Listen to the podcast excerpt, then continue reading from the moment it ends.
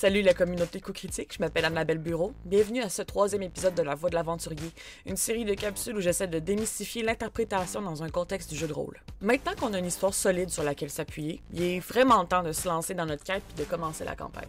Tout le travail qu'on a fait jusqu'à présent doit pouvoir se ressentir dans notre quête.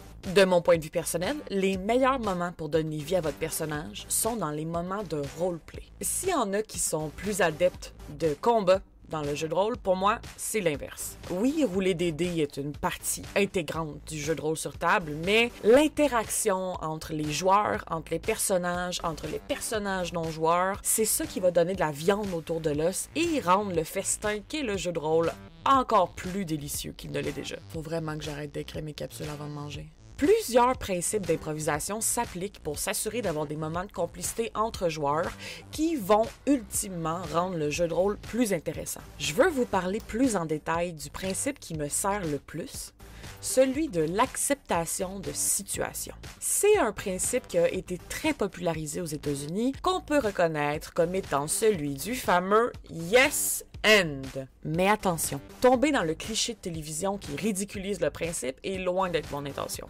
Bien qu'il semble un peu stupide dans le sens où rapidement les joueurs ressemblent à des robots un peu fous qui font juste répéter oui à répétition, l'essence de la chose est extrêmement pertinente dans le jeu de rôle. Dans mes capsules précédentes, je faisais souvent référence à la richesse de l'histoire. C'est pour moi le nœud d'une campagne de jeu de rôle sur table réussie, que l'histoire devienne l'objectif de tous et chacun, qu'on prenne tous part ensemble à l'écriture de ce gros délire collectif pour le rendre encore plus grand que nature. Et pour servir cet objectif commun-là, respecter à la fois les personnages créés par nos partenaires et celui qu'on a créé avec toutes les profondeurs, avec tous les détails, vient donc le principe d'acceptation de situation. En situation de roleplay, on peut facilement se sentir déstabilisé. On se fait promener à gauche et à droite par des joueurs ou par des personnages non joueurs. Il y a un certain risque de tomber dans notre tête et de se poser mille et une questions pour trouver soit la réplique parfaite, pour arriver à ses fins ou simplement pour interagir et participer. Tout ça peut être vraiment difficile et nous boguer. Alors que la situation est directement devant nous au moment présent. Et si au lieu de se demander comment répondre, on se demandait ce que la situation nous fait. Comment est-ce que mon personnage va réagir dans l'immédiat? Une partie de jeu de rôle sur table, même s'il y a des chiffres, c'est pas une longue formule mathématique qu'on doit absolument perfectionner. Par exemple, si, en entrant dans une taverne, le tenancier vous lance un On veut pas de vous ici, c'est pas le moment de calculer son histoire. Faites confiance à votre instinct, réagissez. C'est ce moment de réaction humaine qui va créer votre histoire et la rendre encore plus riche. C'est toujours mieux de réagir et de jouer sur ce que le moment vous fait plutôt que d'essayer de calculer ce que la situation sous-entend. Je vous entends déjà dire Oui, mais je vais prendre des mauvaises décisions puis je vais créer des conflits.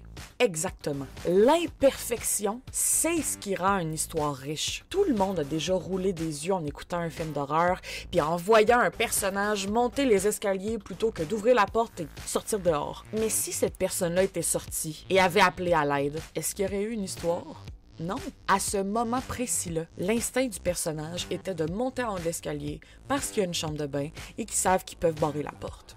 Fin. C'était sa décision. Extrêmement mauvaise, je vous l'accorde, mais ça a nourri l'histoire. Les dialogues de roleplay sont donc un moyen de faire vibrer votre personnage, celui de vos partenaires et de nourrir l'histoire si on se concentre plutôt sur accepter la situation, de réagir naturellement face à celle-ci et arrêter d'essayer de trouver la réponse parfaite à tout votre propre réalité et ce que vous comprenez d'instinct face à la proposition dans le moment immédiat est la meilleure réponse possible parce que vous ralentirez pas l'aventure puis vous allez à la fois contribuer à l'enrichir en restant fidèle à vous-même. Vous êtes un humain, vous avez des réactions humaines, c'est ce qu'on cherche à avoir dans une histoire. S'il y a une seule chose à retenir de cette capsule d'un peu complexe, c'est que vous avez beaucoup plus de chances en tant que joueur d'avoir à la fois du plaisir et de créer quelque chose de solide en vous laissant aller plutôt qu'en essayant de tout contrôler. N'oubliez jamais que c'est un jeu.